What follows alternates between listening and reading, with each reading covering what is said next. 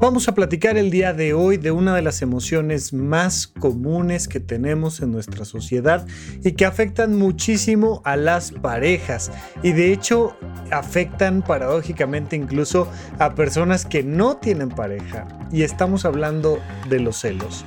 Los celos que han causado desde pequeñas incomodidades, rupturas tremendas en las relaciones de pareja, hasta casos lamentables de muertes y pérdidas. Pero vamos a entrar a este tema hoy aquí en Supracortical. Supracortical. Supracortical. Supracortical. Con el médico psiquiatra Rafael López.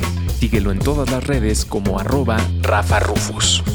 No olviden que Supracortical es parte de Sonoro y que puedes encontrar la página de Sonoro www.sonoromedia.com para escuchar todas las producciones que tiene Sonoro y Supracortical es solo una de ellas.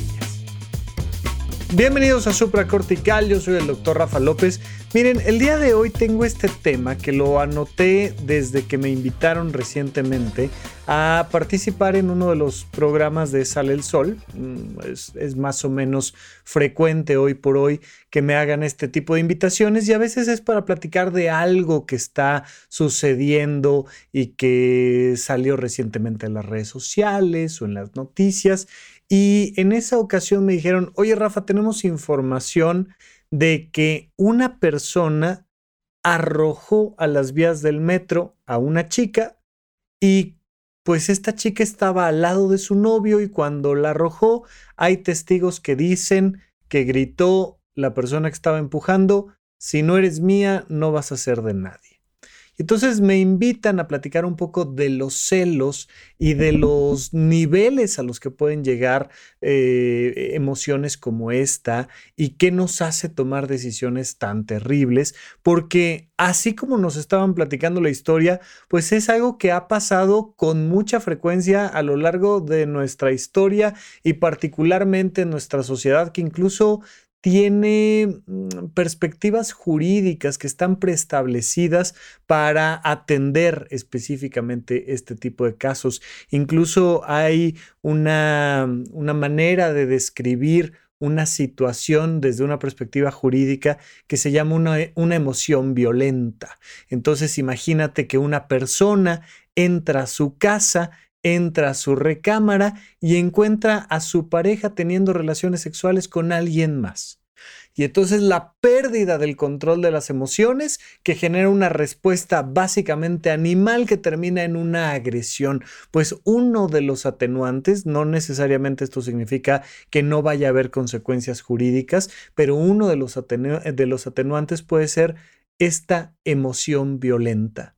Jurídicamente entendemos que hay cosas que pueden producir emociones que nos sobrepasan hasta llegar a niveles terribles de agresión. Sin duda alguna, cuando analizamos cosas como el violentómetro, pues una de ellas es controlar, prohibir. Cuando vemos discutiendo en la calle a las parejas, no rara vez escuchamos que es que le dijiste, es que le mandaste una foto, es que le contestaste, es que a ver, llámale aquí enfrente de mí, es que, es que, es que, y entramos en esta dinámica donde vemos cotidianamente los celos como algo que pasa y que puede pasar y que puede generar un montón de agresiones verbales, violencia física, cosas interesantísimas desde una perspectiva de cómo nuestras emociones pueden salirse de control. Ahora, eh, eh, días después, y, ah, o sea, el, día que me invitaron al programa a platicar de esto, que parecía un, asesinato movido por los celos y un suicidio posterior movido por los celos, pues pareciera ser que el caso no fue así pareciera ser que no había ninguna relación entre este hombre de cerca de 30 años, de veintitantos años, que llega y empuja a esta chica que estaba con su novio. Sea que haya dicho o no haya dicho, pues al parecer, pues salvo que las investigaciones digan alguna cosa nueva, no había ninguna relación entre estas dos personas que murieron. Eso nos hace pensar que pertenece este evento a algo completamente diferente, pero que probablemente también eh, pertenece a los temas que atiende un psiquiatra en cuanto a temas de salud mental.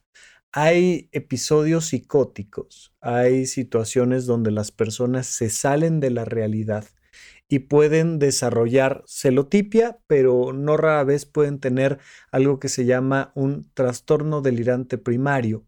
Es decir, que pues, se les metió una idea en la cabeza.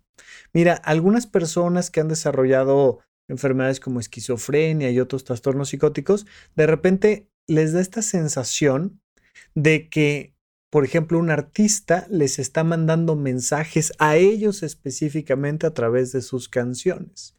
Eh, en el hospital, en el Instituto Nacional de Psiquiatría, recuerdo que tuvimos a una paciente que decía que Shakira y ella tenían un conflicto personal y que Shakira a través de sus canciones le estaba diciendo de cosas y generando mala fama a ella específicamente.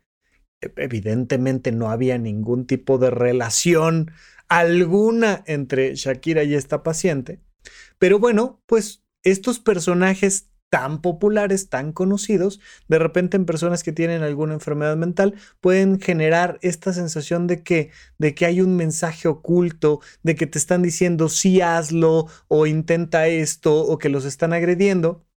Y entonces, eh, pues en algunas ocasiones se da, por ejemplo, la idea de que, ah, no, es que es que este, Madonna está enamorada de mí, o Bruce Willis está enamorado de mí, o, no, o sea, una, cosa así de, de, claro, es que Rosalía está enamorada de mí. Bueno, algunas ocasiones no es sobre una persona famosa, sino alguien que he visto pasar por ahí y que digo, claro, es que eh, la chica de la tienda de enfrente está enamorada de mí y la chica de la tienda de enfrente no sabe ni que existo. Y puede ser que se haya desencadenado una situación semejante o bien puede ser simple y sencillamente que la persona estaba tomando una decisión de suicidio por algún motivo, probablemente por algún trastorno mental, y una cosa llevó a la otra y decidió que iba a cometer un asesinato y un suicidio al mismo tiempo. Entonces, esto lo dejo como, como una pequeña anotación porque, porque genuinamente eh, la noticia que desencadenó que quisiera volver a platicar con ustedes de los celos, pues parece que no fue propiamente una situación de celos, pero hay muchísimas otras historias en las que sí, en la ciudad, bueno, tenemos en los periódicos muchas y muchas y muchas historias donde, ah, ¿sabes qué? Pues entonces me pongo el vestido de novia, me pongo el traje de novio y voy a buscarte a ti y a tu nueva pareja en tal lado y llego con un arma blanca o con un arma de fuego y, es impresionante. Mira, dentro del modelo de semiología de la vida cotidiana, el doctor Alfonso Ruiz Soto marca muy claramente que hay tres niveles de intolerancia, es decir, de los efectos que tiene ser una persona intolerante. Una de ellas es la descalificación, que es cuando dices, ah, esta gente me cae mal, yo no, ahora sí que no te juntes con esa chusma. Esa es descalificación. La discriminación es cuando le quitas a alguien sus derechos humanos por alguna característica de género, de raza, de orientación sexual, de lo que me digas. Pero el nivel más grave de intolerancia es la supresión, es decir, directamente el asesinato pues vamos a decir que los celos tienen esos tres niveles de consecuencias.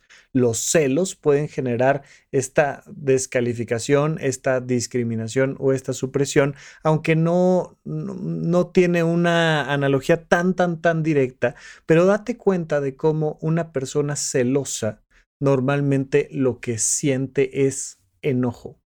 Este, esta emoción de una agresión hacia afuera.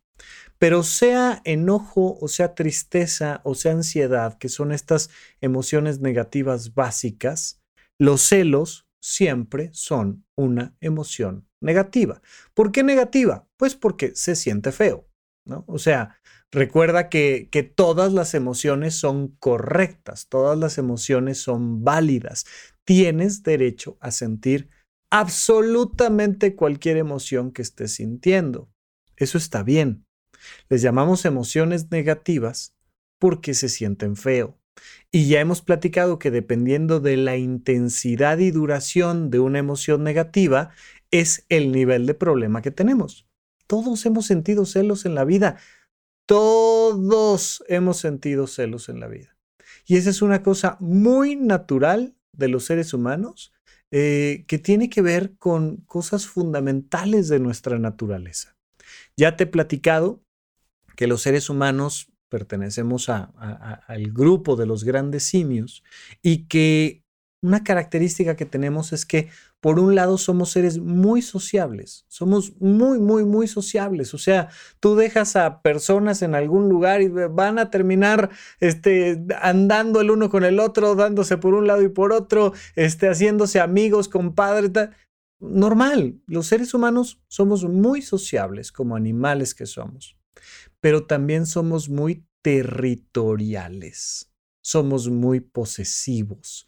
Nos gusta esta sensación de la propiedad privada. Y esto pues termina cayendo en una contradicción de conducta y comportamiento tremendo.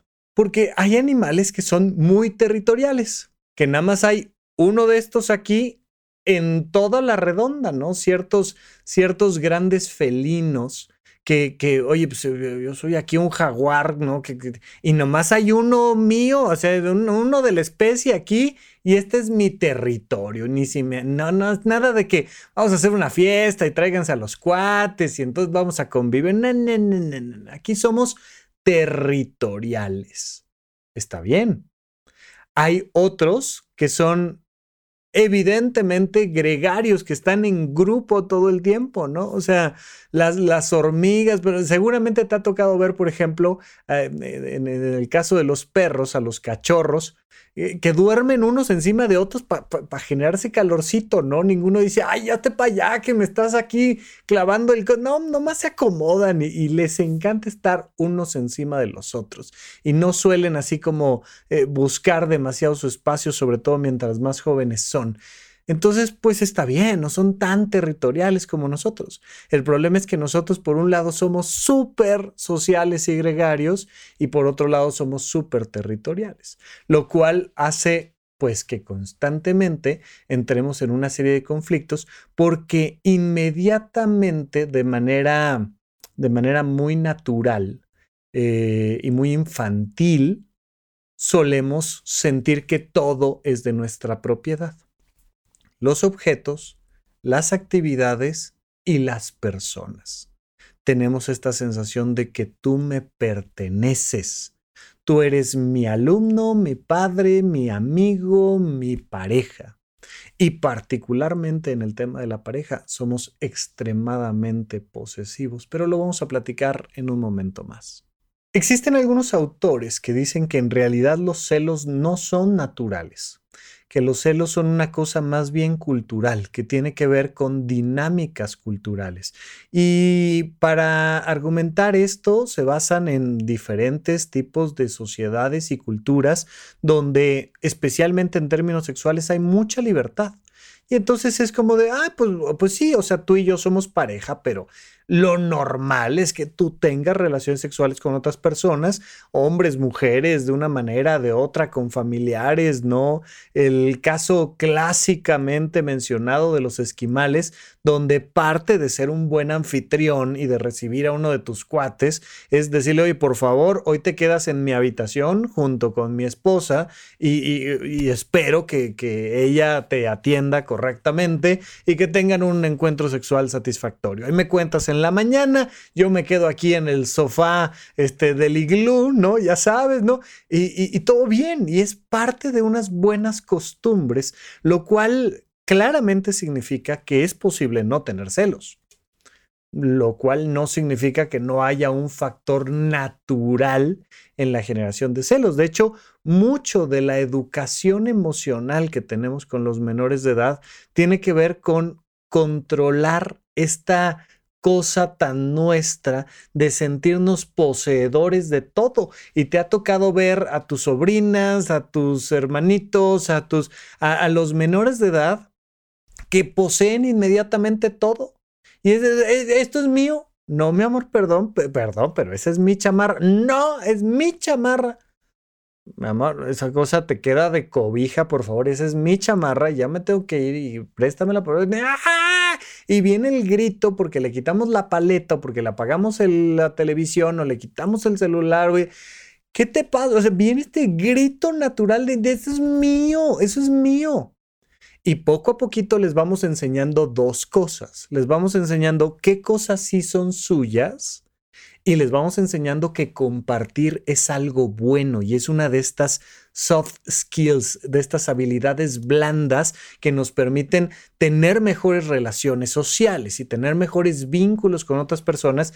Es un beneficio para quien lo ejerce. Y eso es lo interesante. Muchos de los puestos de poder, muchos de los puestos eh, más deseados, requieren de tener vínculos y amigos y amigas y que le caigas bien a no sé quién y que le hayas hecho un favor a tal persona. Y entonces tenemos que sobrepasarnos de esta necesidad de poseerlo y controlarlo todo para tener mejores resultados sociales.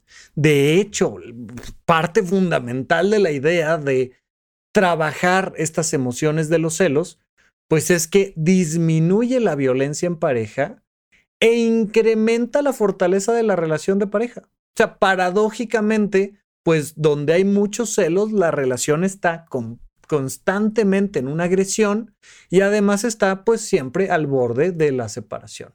Y es, lo, lo, interesante de estas cosas, que, que ese miedo a que me abandones pues hace precisamente que tengamos malas actitudes, que no haya comunicación, que yo ya no te digo las cosas, que yo ya entonces no te pregunto, que entonces nada más las asumo, que entonces te prohíbo y que entonces te reclamo y entonces te busco y entonces te hago y entonces taca, taca, taca, y se van dando estas temáticas constantemente. Y entonces, es decir, es bueno compartir. Es bueno trascender la emoción de los celos. Eso es algo que nos conviene. Oye, pero es que es natural, muy natural, ¿no? Y lo comentaba yo en el, en el programa cuando me invitaron. Como natural es que si escuchas la alarma sísmica y piensas que va a temblar, pues corras, grites y empujes, ¿no? no normal. Hay un instinto natural de supervivencia que si dices, oye, esto se está quemando, salgo corriendo y aviento gente y me vale. Ok, sí, pero eso puede provocar que tú te accidentes y que lastimes a alguien más y que dificultes la evacuación de un edificio eh, y, que entonces pueda haber muchos muertos porque tú por naturalito pues estuviste corriendo y gritando y empujando. Entonces nos conviene hacer simulacros de incendios, simulacros de sismos, simulacros de cualquier tragedia para saber que no corro, no grito, no empujo, me voy al punto de reunión y que es mucho más probable que las cosas salgan bien. De hecho, en el tema de los celos, frecuentemente lo que les digo a las parejas es ensayen, o sea, practiquen esas cosas que normalmente les dan celos para que entonces las neuronas sepan cuál es la ruta de evacuación correcta. Ya lo platicaremos en un momento más, pero de inicio decir, me parece a mí hoy en día que sería mucho afirmar que no hay una naturalidad alguna en los celos, yo creo que sí, pero ciertamente hay un peso cultural tremendo. El machismo en el que vivimos genera, entre otras cosas, una carga tremenda sobre el asunto de los celos. Y empiezas a tener tus primeros amiguitos o tus primeras parejas o tu primera novia o tu primer lo que sea, y de repente es de, oye, ¿cómo? ¿Pero y no te ha hablado? Oye, pero ¿y le mandaste mensaje y no te contestó? Oye, pero ¿cómo que va a ir con sus amigos? Oye, pero ¿hasta qué hora va? Y entonces las personas en torno a ti te empiezan a decir que deberías de sentir celos. Y que como deberías de sentir celos, pues deberías de hacerle reclamos de celos a tu pareja. Y que eso está bien que eso es una muestra de interés. Eh, cuando estaban entrevistando, una de las personas que me entrevistaba decía, a ver, yo no soy una persona celosa, pero tampoco soy una persona tonta. Y entonces, eh, como que daba a entender que si bien así misma esta persona no se consideraba celosa, pues como que sí es de gente tonta andar dejando que te pedalen la bicicleta, ¿no? O sea, andar dejando que le coqueten a tu marido, que salgan con tu pareja, que le, traigan algún detallito a tu novia. Pues eso es como de es tonto. O sea, oye, ¿no le vas a decir algo? No, no, no, no vas a reclamar, no te vas a dar cuenta. Oye, por favor, se nota que a aquella persona le gusta tu novia. Se nota que a aquella persona le gusta tu marido. Oye, se nota. ¿Y te vas a quedar así tan tranquilo? ¿Te vas a quedar así tan tranquila? No. Y entonces hay una carga cultural que nos dice que cuando alguien nos pone el cuerno, es decir, que cuando alguien es infiel a la relación de pareja, nos está lastimando a nosotros. Y aquí sí hay una carga cultural muy interesante. Hemos perpetuado la idea de que las personas infieles lastiman a la pareja con su infidelidad. Y que es como inevitable. O sea, a ver, si llego yo con mi pareja y le doy un zape y una puñetazo en la panza, pues le va a doler. O sea, es que no, no hay de otra, no, no, es, no es su actitud ante el problema, no es como lo toma. Si llego y le doy un zap, le va a doler, por supuesto. Si yo voy y engaño a mi pareja, es decir, cometo un acto de infidelidad, pues le tiene que doler. O sea, no hay opción, le tiene que doler. Y eso no es cierto. ¿Pasa? Sí pasa. Hay muchas personas que me pueden decir, no, no, a mí sí me dolió. Pues sí, sí, por supuesto que pasa. Pero no es algo que necesariamente tenga que doler. Si cambias tu perspectiva mental, cultural de este tema de la infidelidad, no necesariamente tiene que doler. Como no le duele a un papá o a una mamá en muchas ocasiones, cuando de repente su hija o su hijo llegan y le quitan una paleta. Ay, ay, yo me, quiero echar una paletita. No, esta me la guardo para mí. Y de repente llega mi nena y me toma la paleta y se la lleva. Y yo digo, esta mendiga, mira qué le pasa ahí. Y me puede incluso dar ternura. Hay muchas ocasiones que el dar algo importante y el dejarle a alguien que se lleve algo importante lejos de producirme una emoción negativa, me produce una emoción de orgullo, satisfacción, alegría. Eh, me, da esta sensación de, claro, llévatela, no pasa nada. Eh, te, te lo doy, te lo suelto, te lo comparto, porque he aprendido que la generosidad y que el desapego y que el replantear los vínculos dependiendo de cómo vayamos viviendo estas reglas es algo bueno para mí. Entonces, esta, este, esta temática cultural que nos dice que no, si tu pareja te es infiel, no solo sí o sí te lastima, sino que además es lo más grave que te puede hacer. O sea, no hay cosa más grave en el planeta Tierra que tu pareja te pueda hacer que tener un encuentro con alguien más. O sea, es la cosa más grave del mundo según la cultura machista en la que vivimos. Y de repente te topas con que no es cierto. Te topas con muchas parejas que dicen, o sea, por favor, me ha sido infiel cuatro veces y eso no me molesta, pero la manera en la que trata a mis hijos, esa sí me molesta. Oye, fue infiel un par de veces, lo hablamos, lo resolvimos, seguimos adelante. No, hombre, al contrario, me enteré y me dio gusto porque entonces abrimos la relación y lo platicamos y de ahí salió toda una temática interesantísima de nosotros y nuestra sexualidad. Y hay de todo. Hay personas que se desquician hasta el grado del asesinato o del suicidio. Y hay personas que dicen, por favor, hasta gracia tiene, hombre. No, hombre, le, caché los mensajes. Dije, este bruto, por favor, ¿cómo, ¿cómo vas a estar ahí en esa época si tenemos vacaciones? No me cámbiale la fecha. Y, y hay de todo. Lo interesante es que muchas ocasiones las parejas que dicen, yo jamás perdonaría eso, lo perdonan una, dos, tres, cuatro veces. Es interesantísimo eso. Porque además hay estadísticas muy claras que nos dicen que en realidad, pues la gran mayoría de las parejas que duran suficiente tiempo incurren uno u otro o ambos en actos de infidelidad. Vamos a platicarlo después de un corte aquí en supracortical. ¿En dónde, cuándo y para qué escucha supracortical? Comparte tu experiencia en redes sociales para que más personas conozcan este podcast. Sigue al Dr. Rafa López en todos lados como arroba Rafa Rufus. Estamos de regreso con ustedes en Supra Cortical. Yo soy Rafa López. Me puedes encontrar en mis redes sociales en arroba Rafa Rufus con doble R en medio.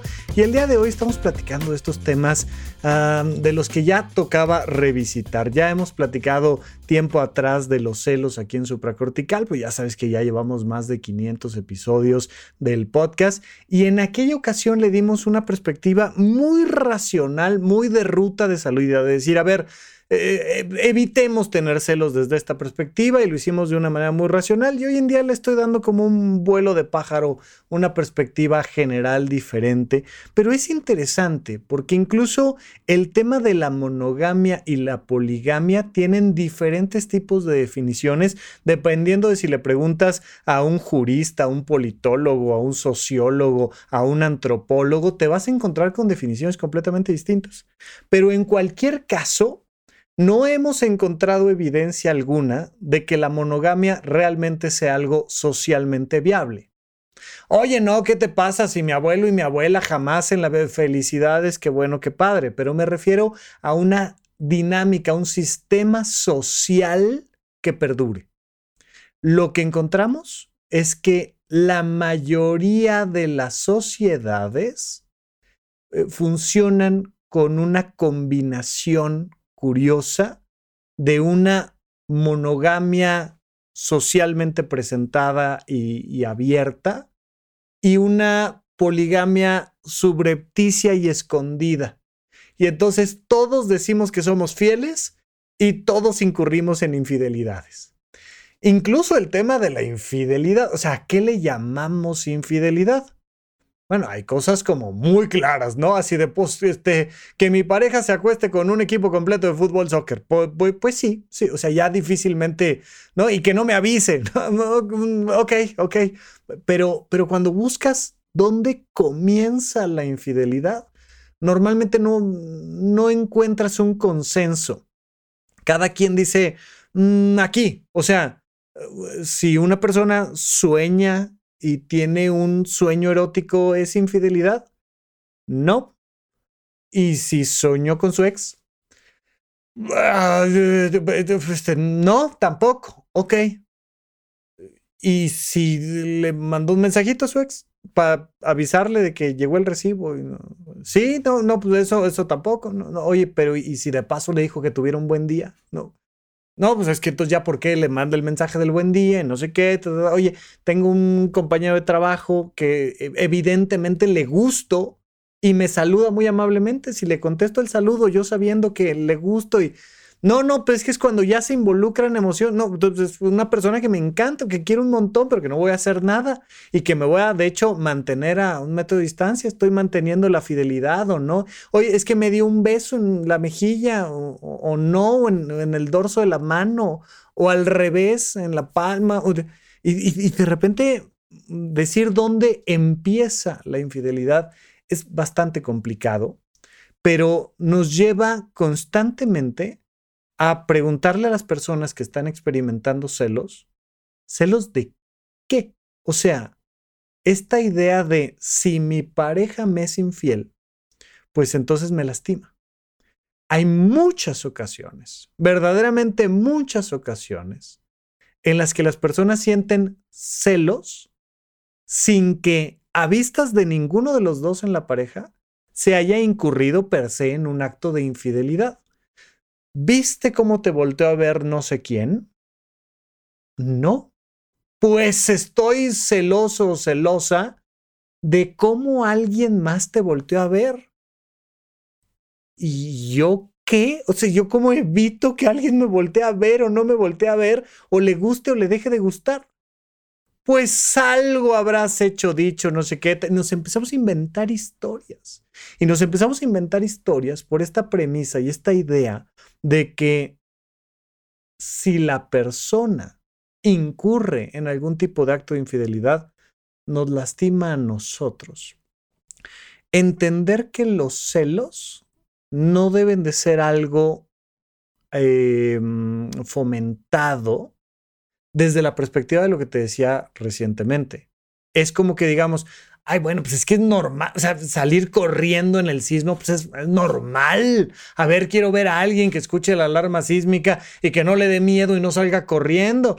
No, pues, pues es que no hay que salir corriendo, hay que salir caminando porque es peligroso, te puedes caer en las escaleras y, ay, pues sí, pero ni, ni modo que, ay, así baje yo tan, tan tranquila por las escaleras, pues es que sería lo ideal, ¿no? Bueno, desde esta perspectiva, es ideal, ideal que suprimamos y trascendamos la emoción de los celos.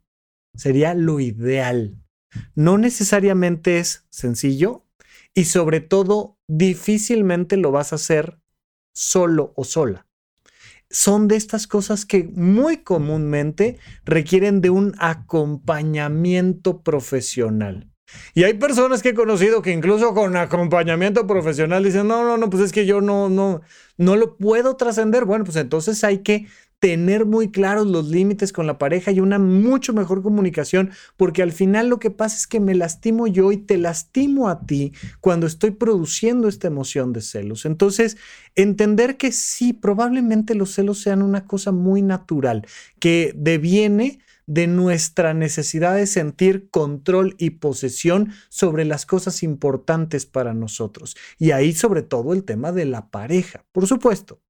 Pero por otro lado, entender que si muy pronto en nuestra vida aprendemos a compartir nuestras paletas y nuestros juguetes y, oye, no, es que si, si alguien juega con mi bicicleta, me la mayuga y entonces te, me lastima ya, nunca va a volver a ser igual. Pues, te, prestan la bicicleta, no, pasa nada, me la regresas, todo bien y no pasa nada.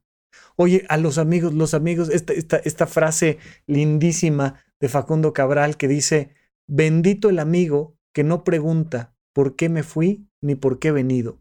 Bendito sea bendito. ¿No? Esta, esta idea de decir, a ver, pues si prestas a tus amigos, si prestas a tu familia, o sea, de repente es, pues mi papá que tiene otros hijos y que ama a otros hijos y que se puede ir de viaje con uno de esos hijos y que a mí no me pasa nada.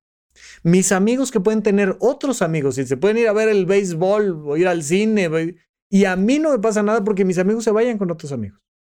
Oye, en el trabajo le dieron esta chamba, este proyecto a uno de mis compañeros de trabajo y le fue súper bien y fue un gran éxito y a mí no me pasó nada. Y entonces, ¿por qué esta idea de que si mi pareja hace o deja de hacer algo, entonces a mí sí me va a lastimar? Pues porque traemos una idea cultural que nos dice que eso no se vale, imposible, tal, tal, tal. Pero dentro de una cotidianidad donde el 80% de las veces se incurren en infidelidades.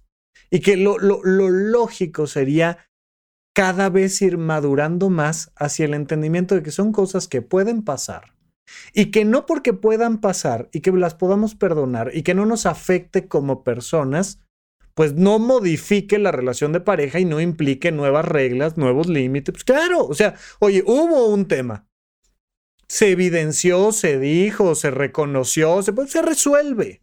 Se resuelve y se, se replantea el, oye, queremos seguir juntos, no queremos seguir juntos, se vuelven a poner los límites, se establecen un montón de cosas, se puede, háganlo con un profesional, por favor, pero se puede. Sin embargo, modificar esta idea de, ah, es que yo nunca lo voy a poder superar, es que eso es algo que yo no podría perdonar jamás. Es que me destruiste el corazón para toda la vida. Pues este, pues si tiene cinco años, está bien el discurso, pero, pero lo que queremos es que conforme vayamos madurando un poquito, entendamos que la primera víctima de los celos soy yo. Directamente. La persona que siente los celos es la primera víctima de los celos. Y entonces de repente le, marcas a tu pareja, ¿no? Y no me contesta, no me contesta. ¿Dónde está? Y pasan 20 minutos y no me contesta. Y empiezo a hacerme una serie de historias en la cabeza que mira, que fíjate que vino, que seguramente porque está breve. Y de repente me marca. Hola, oye, perdóname, es que no te podía contestar porque fíjate que mira que no traigo el manos libres y hasta ahorita que me logré orillar y te marqué y, genuinamente la persona no estaba haciendo nada malo. Y si estaba haciendo, ni te enteraste, ¿no? Pero estas cosas que nos van enseñando que más allá de si son naturales o no son naturales, los celos nos lastiman. Y hay muchísimas personas que constantemente están identificando problemas en la relación de pareja, que constantemente están diciendo que tienen celos y que no lo van a volver a soportar y que no puede ser que esto vuelva a suceder y, que a pesar de eso siguen ahí y siguen amarrados a una relación que les lastima, que les afecta, que, además empieza a generar violencia, violencia en la relación de pareja y que entonces no confío en ti y ya no duermo bien y nos peleamos todo el tiempo y entonces entender que parte de nuestra inteligencia emocional y parte de nuestra madurez es comprender que los celos nos hacen daño de inicio a nosotros y seguido a la relación. Que si hay un problema donde se están rompiendo los límites en la pareja, no necesariamente tengo que generar la emoción de los celos para resolver el problema. Puedo resolver el problema sin los celos. Como les he platicado en el tema de, de, los límites, ¿no? Que siempre les digo, es como cuando llegas al banco dos minutitos tarde. El banco cierra a las cuatro y llegaste a las cuatro y dos, o a las cinco y llegaste cinco y diez. Y que entonces llegas y dices, por favor, es que tengo que hacer un depósito que mira, que mira, que por favor, que... Y simplemente te dicen, no, venga mañana. No te gritan, no te insultan, no se enojan contigo, no, nada más te cierran la puerta. Bueno, en términos de relaciones de pareja, los límites son así prácticos. Oye, podemos terminar la relación de pareja, o sea, estás saliendo con alguien más. Tú y yo terminemos la relación de pareja, ya está pero no necesito producir la emoción de los celos para terminar una relación de pareja. Y mucho menos necesito enojarme, agredirte, aventarte a la calle, nada. O sea, nada más es, oye, la relación se acabó, se acabó, listo. Claro, conlleva muchas cosas, claro, te lo estoy diciendo desde su perspectiva ideal, así en la pauta de oro. Sí, claro a ver, o sea, somos seres humanos y las cosas pasan, pero sí tendríamos que buscar entender que se puede terminar una relación de pareja porque no hay confianza, porque se rompieron los límites, pero sin generárselos. Oye, no se va a acabar la relación, pero creo que está pasando algo, oye, esta persona con la que estás conviviendo no me agrada, dónde ponemos los límites, mira, porque fíjate que tal, y podemos replantear las reglas de la relación, o podemos decir, independientemente de que tuviste un encuentro con alguien más, yo, queremos seguir juntos, y entonces vamos a platicarlo y de aquí para adelante, y no pasa nada, y pues como adultos que somos, y, pero sin producir celos. ¿Por qué? Porque los celos nos lastiman a nosotros en ese sentido siempre son patológicos. Claro, mientras menos intensos y menos frecuentes son, menos patológicos son los celos. Mientras más intensos y más frecuentes son, más patológicos son los celos. Y hay veces que son tan frecuentes y tan intensos y desencadenados por tal tontería que entonces ya clasifica como una enfermedad mental psicótica. Ya es algo que se llama celotipia. Claro, me encontré un clip en la basura. Ya te caché. Me estás engañando con una secretaria. Como, tengo las pruebas, tengo un clip en la basura. Híjole, y esto te lo dice el lunes, pero el martes, pero el miércoles, pero el jueves, y te inventa que claro, que fíjate que te estás mandando videos hiperproducidos con eso y uno dice, ¿de qué, ¿de qué me hablas? Es que verdaderamente esto no tiene ni pies ni cabeza. Probablemente ya sea una enfermedad, un trastorno mental, algo que se tiene que atender con el psiquiatra. Pero si no estamos hablando de ese nivel de celotipia, sí les recuerdo que pues, un indicador muy claro de la intensidad de los celos es el violentómetro. Ese, espérame, espérame, ¿cómo que te vas a poner ese color de lápiz labial? Y me enciende los celos porque el color de lápiz labial. Pero, ¿cómo que le vas a contestar a no sé quién? Estás conmigo y cosas que dependiendo de la pareja, pues puedes identificar muy claramente como un tema de una agresión. ¿Cómo hacemos para controlar, trascender, resolver esta temática de los celos? Mira, esto depende mucho de la confianza. ¿Quieres dejar de tener celos? Confía. Pues sí, pero te digo que no puedo confiar en mi pareja porque fíjate que el otro día hizo y además hace seis meses y si tú supieras lo que hizo en su relación pasada, no, no, no, no, no. Es que no tienes que confiar en tu pareja. ¿Cómo? No, no, no, no. Para que se te quiten los celos, no tienes que confiar en tu pareja. Tienes que confiar en ti. ¿Cómo, cómo, cómo, cómo? Muy fácil. Tú tienes que confiar en que tú vas a estar bien con pareja, sin pareja, con infidelidad y sin ella. Tú no puedes confiar jamás, jamás en que tu pareja por ninguna circunstancia y en ningún momento de su vida va siquiera a pensar en alguien más que no seas tú. O sea, por favor, es que hay que ser muy infantil. De hecho, lo hemos platicado en otros programas. Nadie es suficientemente capaz de satisfacer todas las necesidades emocionales, sexuales, económicas, físicas de su pareja. Nadie. No, ni Brad Pitt, nadie. O sea, absolutamente nadie. Y si no, pregúntale a Jennifer Aniston, ¿no? O sea, nadie satisface a nadie al 100%. No, es que si realmente me amas, no vas a voltear a ver a nadie más, por favor. O sea, pero por favor, te puedo amar profundamente, me puedes encantar, puedo quererme casar contigo y comprar una hipoteca para que compremos una casa y de todo, sí. Y pasa alguien y la volteo a ver, y lo volteo a ver y me mueve y me habla el exnovio y se me mueven maripositas en el estómago y, o sea, Sí, esas cosas pasan, es, normal, por favor. Entonces, esta idea de es que tienes que confiar, tienes que confiar en tu pareja, tienes que confiar en que si le hablas con el corazón y ya establecieron los límites, entonces nunca jamás te va a hacer daño. No, por favor, no seamos infantiles. No podemos confiar en las otras personas, por eso lo que hacemos son contratos con reglas claras de convivencia. Es que tú tienes que confiar en que yo te voy a pagar la renta. No, no, no, no. Aquí están las reglas. Yo creo que me vas a pagar la renta y por eso te estoy rentando el departamento.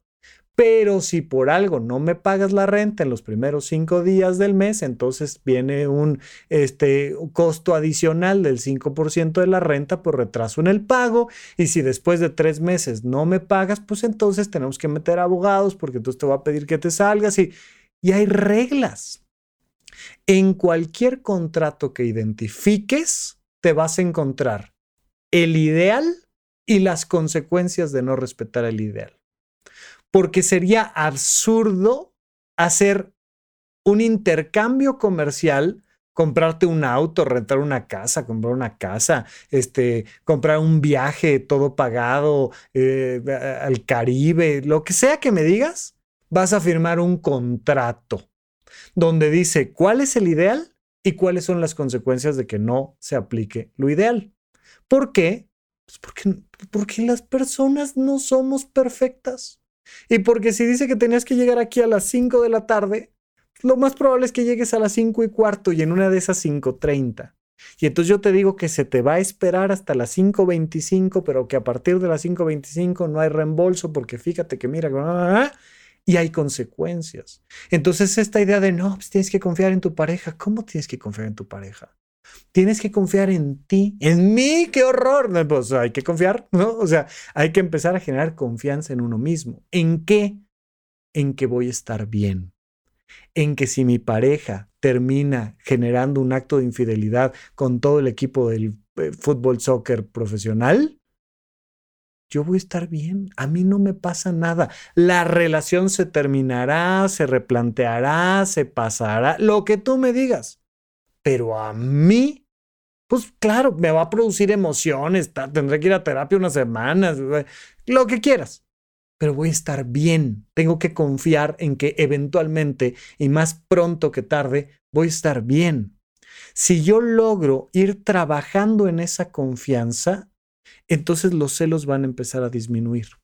Pero la otra cosa muy importante, les he recomendado muchas veces el episodio que, que, tenemos aquí en supracortical que se llama Corazones Rotos. Ahí encontrarás más de esto que estoy diciendo. Pero por favor, muy claro. Por un lado, aun cuando tengo una pareja estable y lindísima y maravillosa y tengo que desarrollar mi individualidad. Hay cosas que voy a aprender sin mi pareja. Hay experiencias que voy a disfrutar sin mi pareja. Hay eh, vínculos sociales que voy a fomentar sin mi pareja. Aunque estemos casados desde hace 20 años y seamos muy felices. Pero hay que fomentar la individualidad. Oye, en lo que tú vas a trabajar, yo hago esto, en lo que tú sales con tus amigos, yo voy acá, en lo que tú tomas tu curso de esto, yo tomo el de aquella cosa y y voy fomentando la individualidad. De hecho, una de las cosas que más fomentamos en cuanto a esa individualidad es que particularmente las mujeres, porque vivimos en un México muy machista, pero particularmente las mujeres mantengan siempre una fuente de ingresos y nunca dependan 100% de la pareja. Que hay muchos otros tipos de pareja, pero siempre la recomendación es que ambas partes mantengan siempre fuentes de ingreso independientes. Si además tienen un negocio juntos, si además de lo que tú quieras, está padrísimo. Pero hay que mantener una independencia económica, pero también hay que mantener una independencia emocional, pero también hay que mantener una independencia de vínculos sociales, porque de esa independencia nutrimos a la relación de pareja. Y entonces vengo y te digo lo que aprendí y te digo a dónde fui y te quiero invitar a que vayamos la próxima vez y me acompañes y te quiero además comprar un regalito que te doy con mi dinero y, y voy nutriendo la relación de pareja con mi independencia. Pero nos lleva eso al paso dos.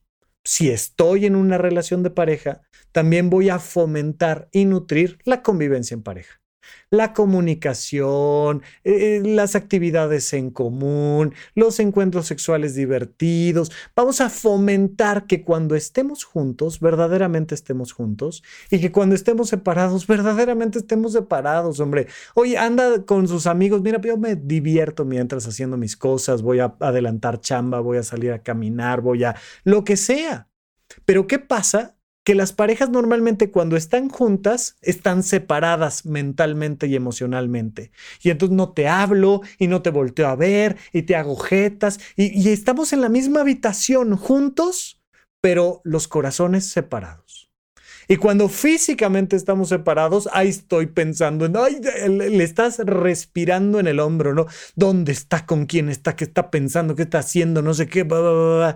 Y entonces cuando físicamente estamos separados, estamos encima el uno del otro y cuando físicamente estamos juntos, estamos emocionalmente distanciados.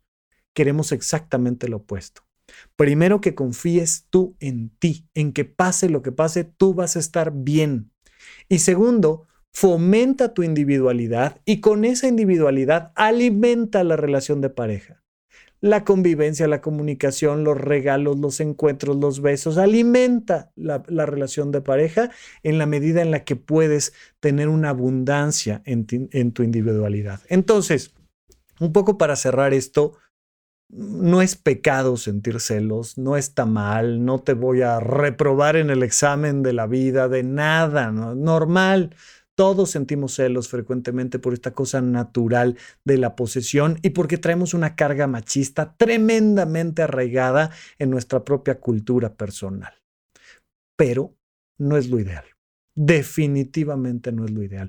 Y no es lo ideal por dos razones. Una, porque me lastima a mí y dos, porque lastima a la relación. Los celos de inicio me lastiman a mí. ¿Qué vamos a hacer? Confiar en nosotros, trabajar nuestra individualidad, y cada vez que estemos en una relación de pareja, trabajar en mejorar siempre, siempre, siempre la relación. Bien, hasta aquí nuestro episodio de esta semana. Les agradezco muchísimo que me hayan acompañado. Yo soy el doctor Rafa López. Hasta la próxima. Gracias por escuchar Supracortical. En verdad me interesa muchísimo conocer tu opinión sobre este episodio o cualquier otro que quieras platicarme. Puedes encontrarme como arroba Rafa Rufus en Twitter, en Facebook y en Instagram. Quiero darte las gracias por escuchar Supracortical y sobre todo por suscribirte y seguirme donde sea que estés escuchando este programa y así te puedes enterar todo el tiempo de nuestros próximos estrenos.